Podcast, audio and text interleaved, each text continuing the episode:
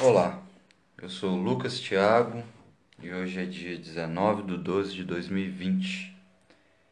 É, nesse primeiro episódio do meu podcast Além Humano, eu vou falar sobre um livro de Santo Agostinho chamado Confissões, que ele escreveu aos 44 anos de idade.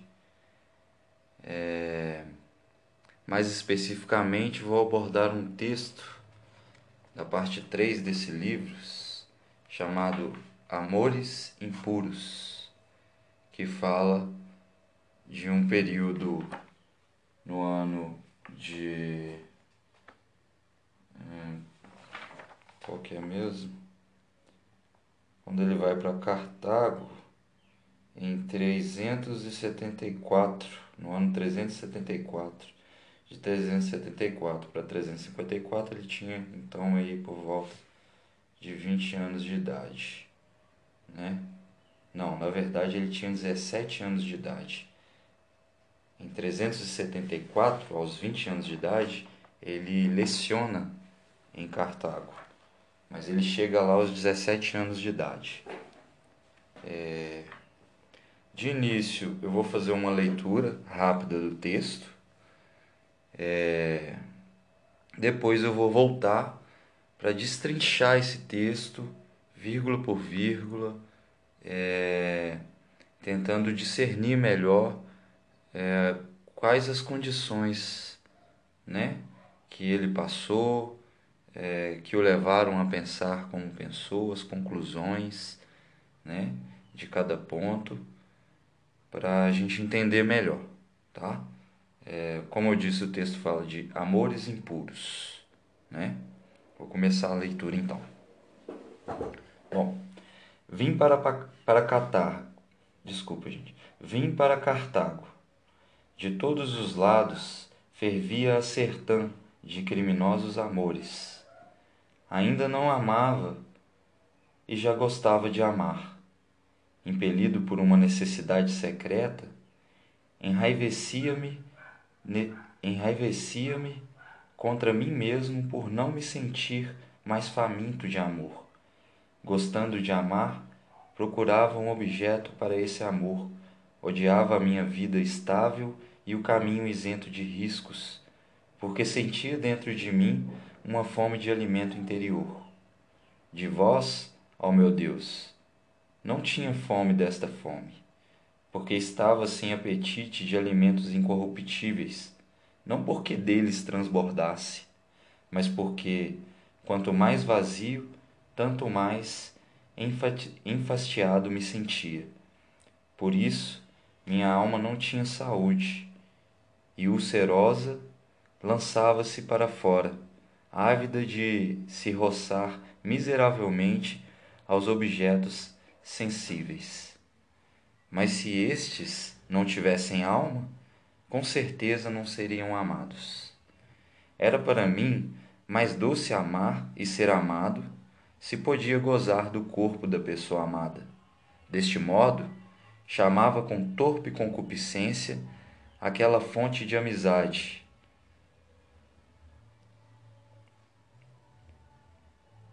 Embaciava a sua pureza com o fumo infernal da luxúria, não obstante ser feito, ser feio e impuro, desejava na minha excessiva vaidade mostrar-me afável e delicado. Precipitei-me finalmente no amor em que anelava ser enredado. Ó oh, meu Deus, misericórdia minha, a quanto quanto fel derramou a vossa bondade nestas delícias. Foi amado, fui amado, cheguei ocultamente aos laços do gozo, mas ainda que alegre, enredava-me nos laços das tribulações para ser flagelado pelas férreas e esbraseantes varas do ciúme, das suspeitas, dos temores, dos ódios e das contendas. Fim do texto. É... Então vamos começar a destrinchar aqui do início e vou fazendo as minhas considerações. Vim para Cartago. Aos 17 anos, Santo Agostinho foi para Cartago. Aos 17 anos, Santo Agostinho já era uma pessoa extremamente reflexiva, que analisava tudo de maneira bem profunda, né? E aos 17 anos também, todos sabemos que é a, a nossa puberdade, a idade onde mais fortemente se afloram os nossos sentimentos, né, e impulsos e paixões. Então você imagina um adolescente de 17 anos em uma cidade grande, que era Cartago agora, para ele, né, na vista dele. E quando ele chega lá, a primeira impressão dele, que ele coloca no texto, é a seguinte: De todos os lados fervia a sertã de criminosos amores. Que é o primeir, a primeira impressão dele era essa, que Cartago era uma cidade que para onde quer que ele olhasse, ele via é, essa paixão e esses amores carnais manifestos pelo homem, né? Não sei se isso, se o fato dele ver isso, primeiramente tem a ver mais com a idade dele e os seus impulsos, do que necessariamente daquilo que é mais visível no ambiente para onde ele se mudou agora. Então, é, o que me leva a, a crer aqui que é uma junção dos dois, tanto a idade quanto o fato também do ambiente ser um ambiente mais é, carregado de paixões carnais, né? Posteriormente a essa afirmação do que era aquele ambiente, ele diz: ainda não amava e já gostava de amar.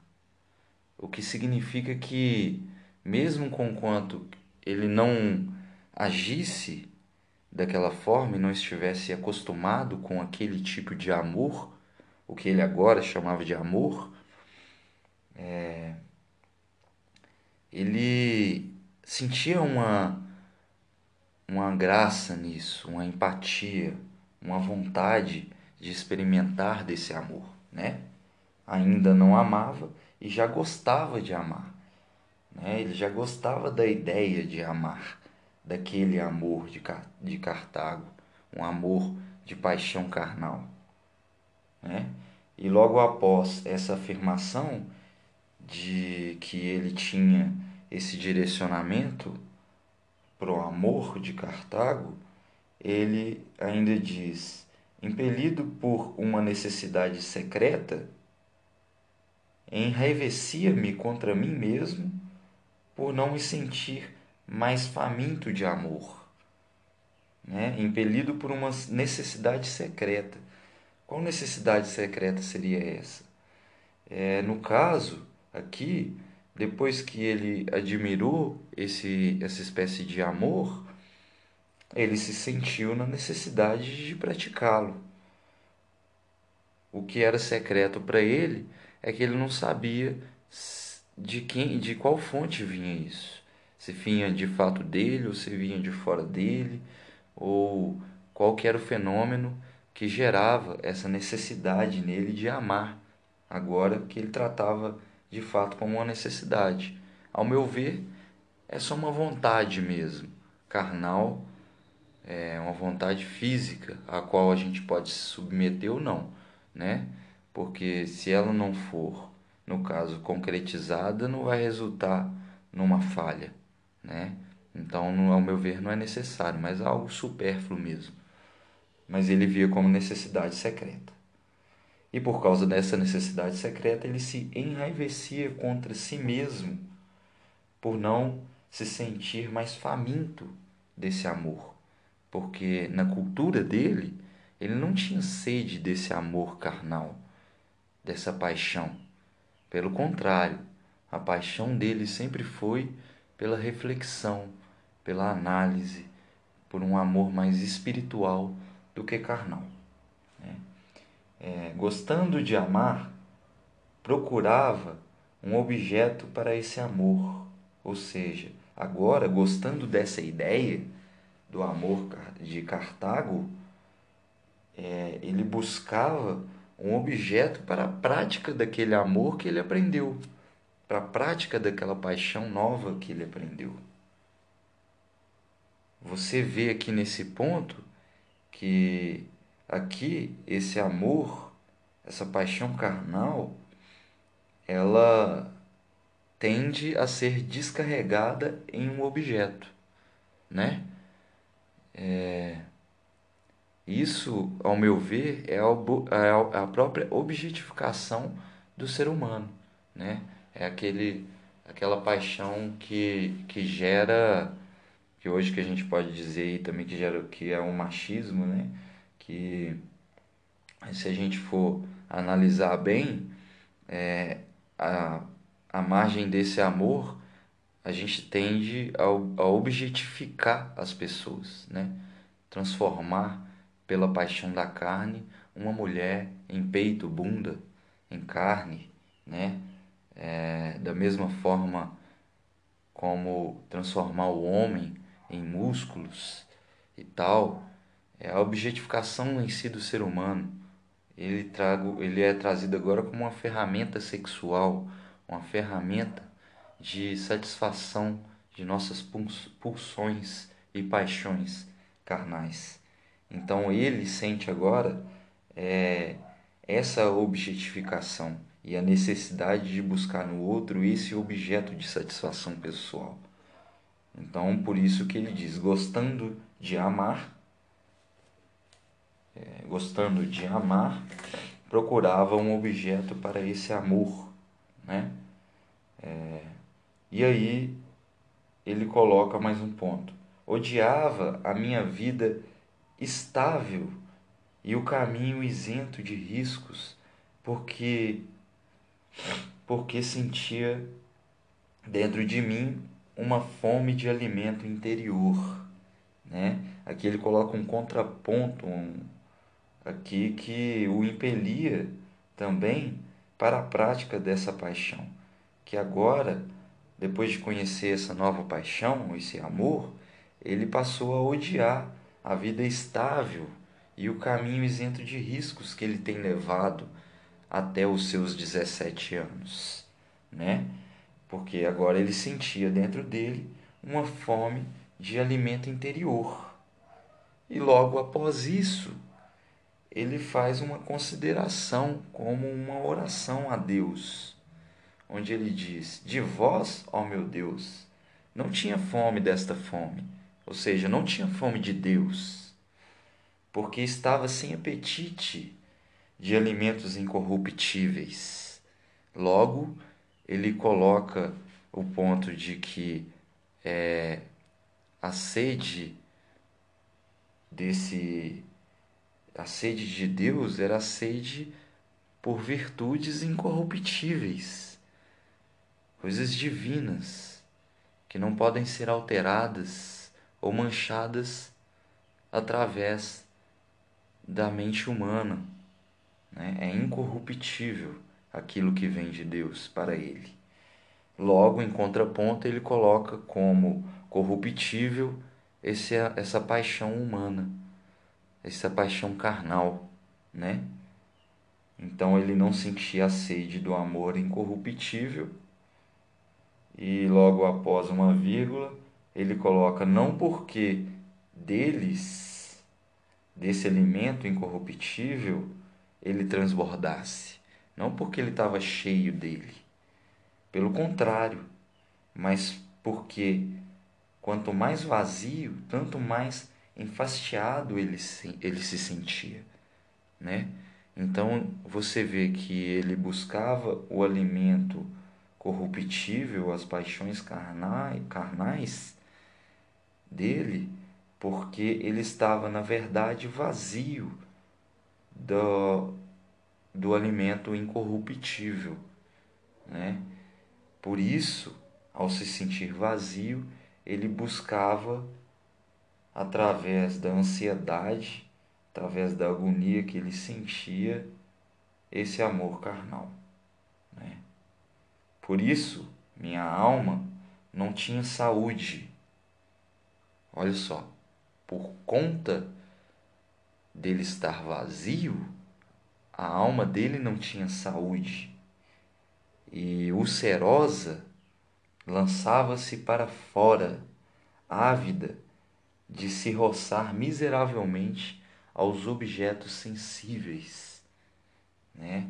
Isso significa que aquela inquietação da alma dele, de dentro dele, se lançava para o mundo exterior agora com uma ansiedade, né, ávida de experimentar os objetos sensíveis da carne, né, de uma maneira miserável que ele coloca aqui, de uma maneira é, a ponto de se rebaixar diante dessas paixões, né? E depois ele coloca um outro contraponto onde ele diz: Mas se estes não tivessem alma, com certeza não seriam amados. Ele coloca que é, esses objetos sensíveis, se eles não tivessem alma, eles não seriam por ele desejar, desejosos de amor. Né? Portanto, ele fala aqui de pessoas que, em contrapartido, com quanto eles, ele as tratasse como objeto à vista desse amor de paixão, se elas não tivessem por trás de sua objetificação uma alma em contrapartida, não seria também alvo do amor dele, né? E aí ele continua dizendo: Era para mim mais doce amar e ser amado, né? Ah, você vê que o amor dele é um amor que tem como base a reciprocidade. Era muito melhor ele amar e ser amado por outra alma. Mas se podia gozar do corpo da pessoa amada, porque ele não abria mão nesse amor de paixão o gozo físico e carnal do corpo daquela pessoa. Então tinha que haver alma, mas antes da alma também tinha uma condição de ter de haver a paixão carnal, física, a atração, né? E ele coloca aqui deste modo ele manchava com torpe concupiscência aquela fonte de amizade. Então ele coloca aquele amor, né, como uma fonte de amizade, mas com quanto se agregasse nesse amor o gozo da carne, era manchado esse amor em concupiscência. Né? Essa amizade era manchada, essa amizade era é, suja ao ponto de vista dele por causa da concupiscência da carne. Embaciava a sua pureza com o fumo infernal da luxúria e aqui ele já define agora esse amor carnal como luxúria que mancha a pureza da amizade. Né? Não obstante ser feio e impuro, desejava na minha excessiva vaidade mostrar-me afável e delicado. Agora ele coloca aqui mais um ponto que é é, a, ainda né, não era o suficiente no, na vista dele que simplesmente fosse impuro esse amor. Ele ainda tinha que acrescentar agora uma, uma, um egoísmo que aparece com roupagem de altruísmo, né? Mas que não é, porque ele se mostrava, embora ele se mostrasse afável e delicado, o que ele visava aqui era a própria vaidade dele, era o que ele ganharia com aquilo, né? Era um capricho, no caso. Olha lá, não obstante ser feio e impuro, desejava, na minha excessiva vaidade, mostrar-me afável e delicado.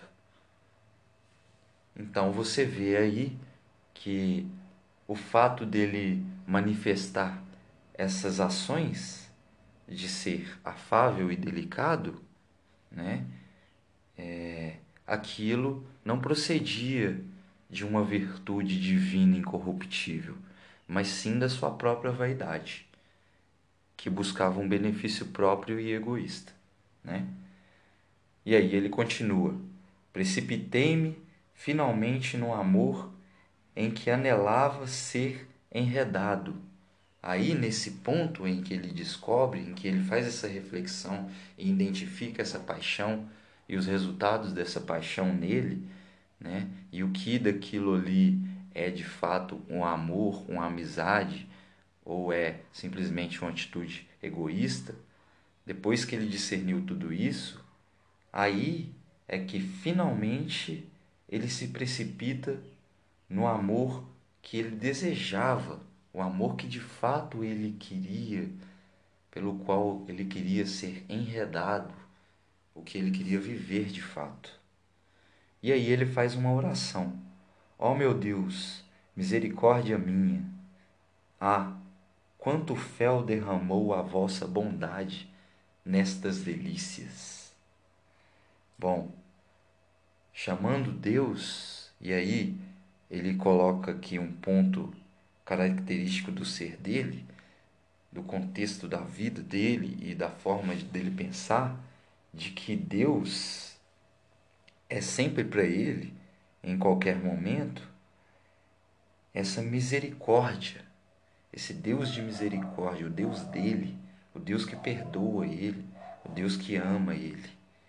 Então você vê aí uma grande resignação a um Deus, né?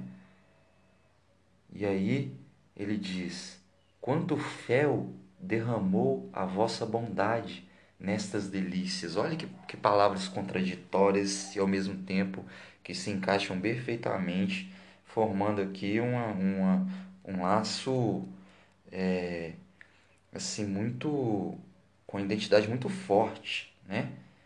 Porque ele diz: Quanto fel derramou a vossa bondade. Fel, para quem não sabe, é uma parte ali é amarga, né? É, até onde eu sei, da galinha, que se ela se abre enquanto você limpa a galinha, ela, ela estraga a carne inteira, né? Então, fel é uma coisa ruim, amarga, que te impede de, de se alimentar daquilo, né?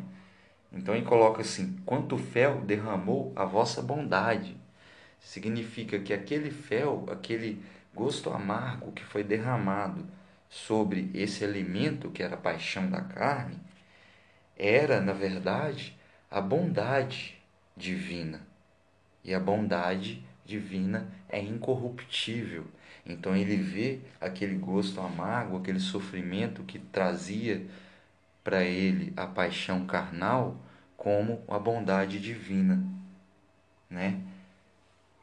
É, quanto fel derramou a vossa bondade nestas delícias, né? Nestas paixões. E aí ele diz: Eu fui amado, cheguei ocultamente aos laços do gozo. Quando ele diz fui amado, ele diz que através desse ser amado, ele se desligou do divino que está debaixo da luz da verdade e caminhou ocultamente aos laços que produzem o gozo, o prazer carnal, o prazer da paixão, dos impulsos.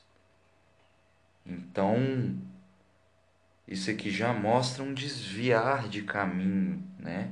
Aí que habita a corruptibilidade daquele caminho, né?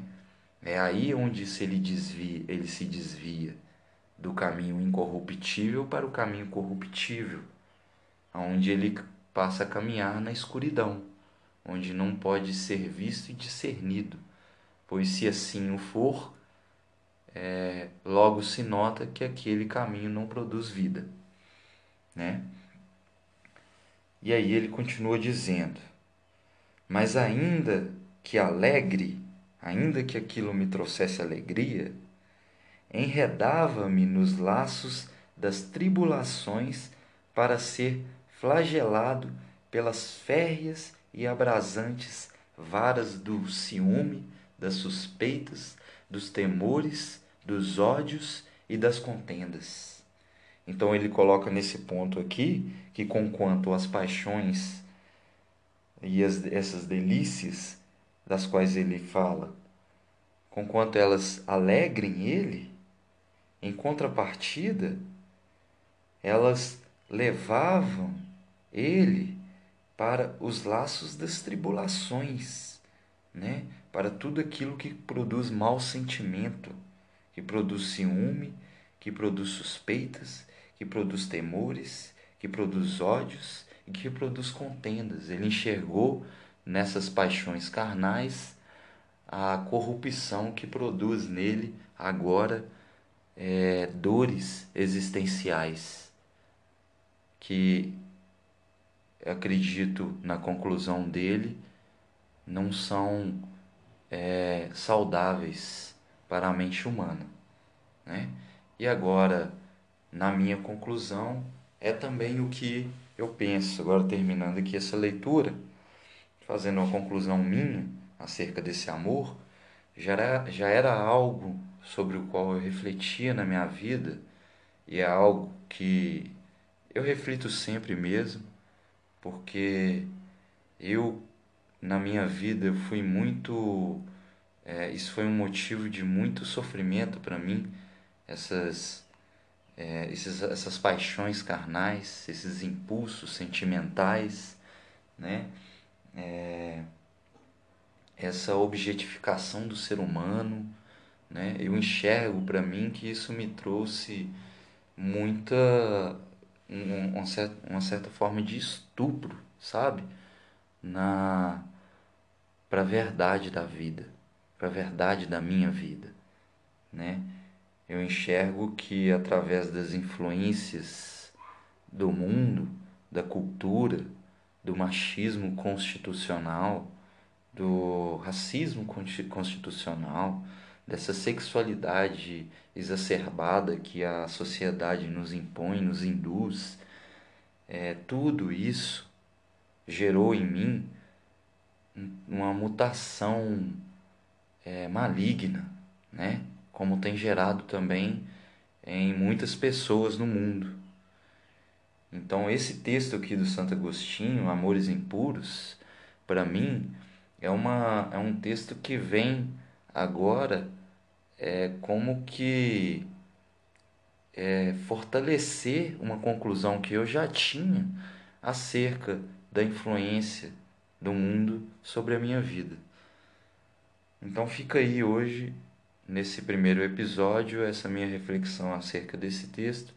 E eu espero que tenha ajudado e que ajude, que venha ajudar a muitos outros a entender melhor qual a influência do mundo sobre nós e como que os nossos próprios impulsos carnais, né, é, físicos, seja da adolescência ou até posteriormente na fase adulta, que a gente ainda continua com esses mesmos impulsos, né? Como tudo isso nos engana de certa forma para a gente é, de forma que leva a gente a pensar que a vida é essa ilusão que o sistema humano criou, né?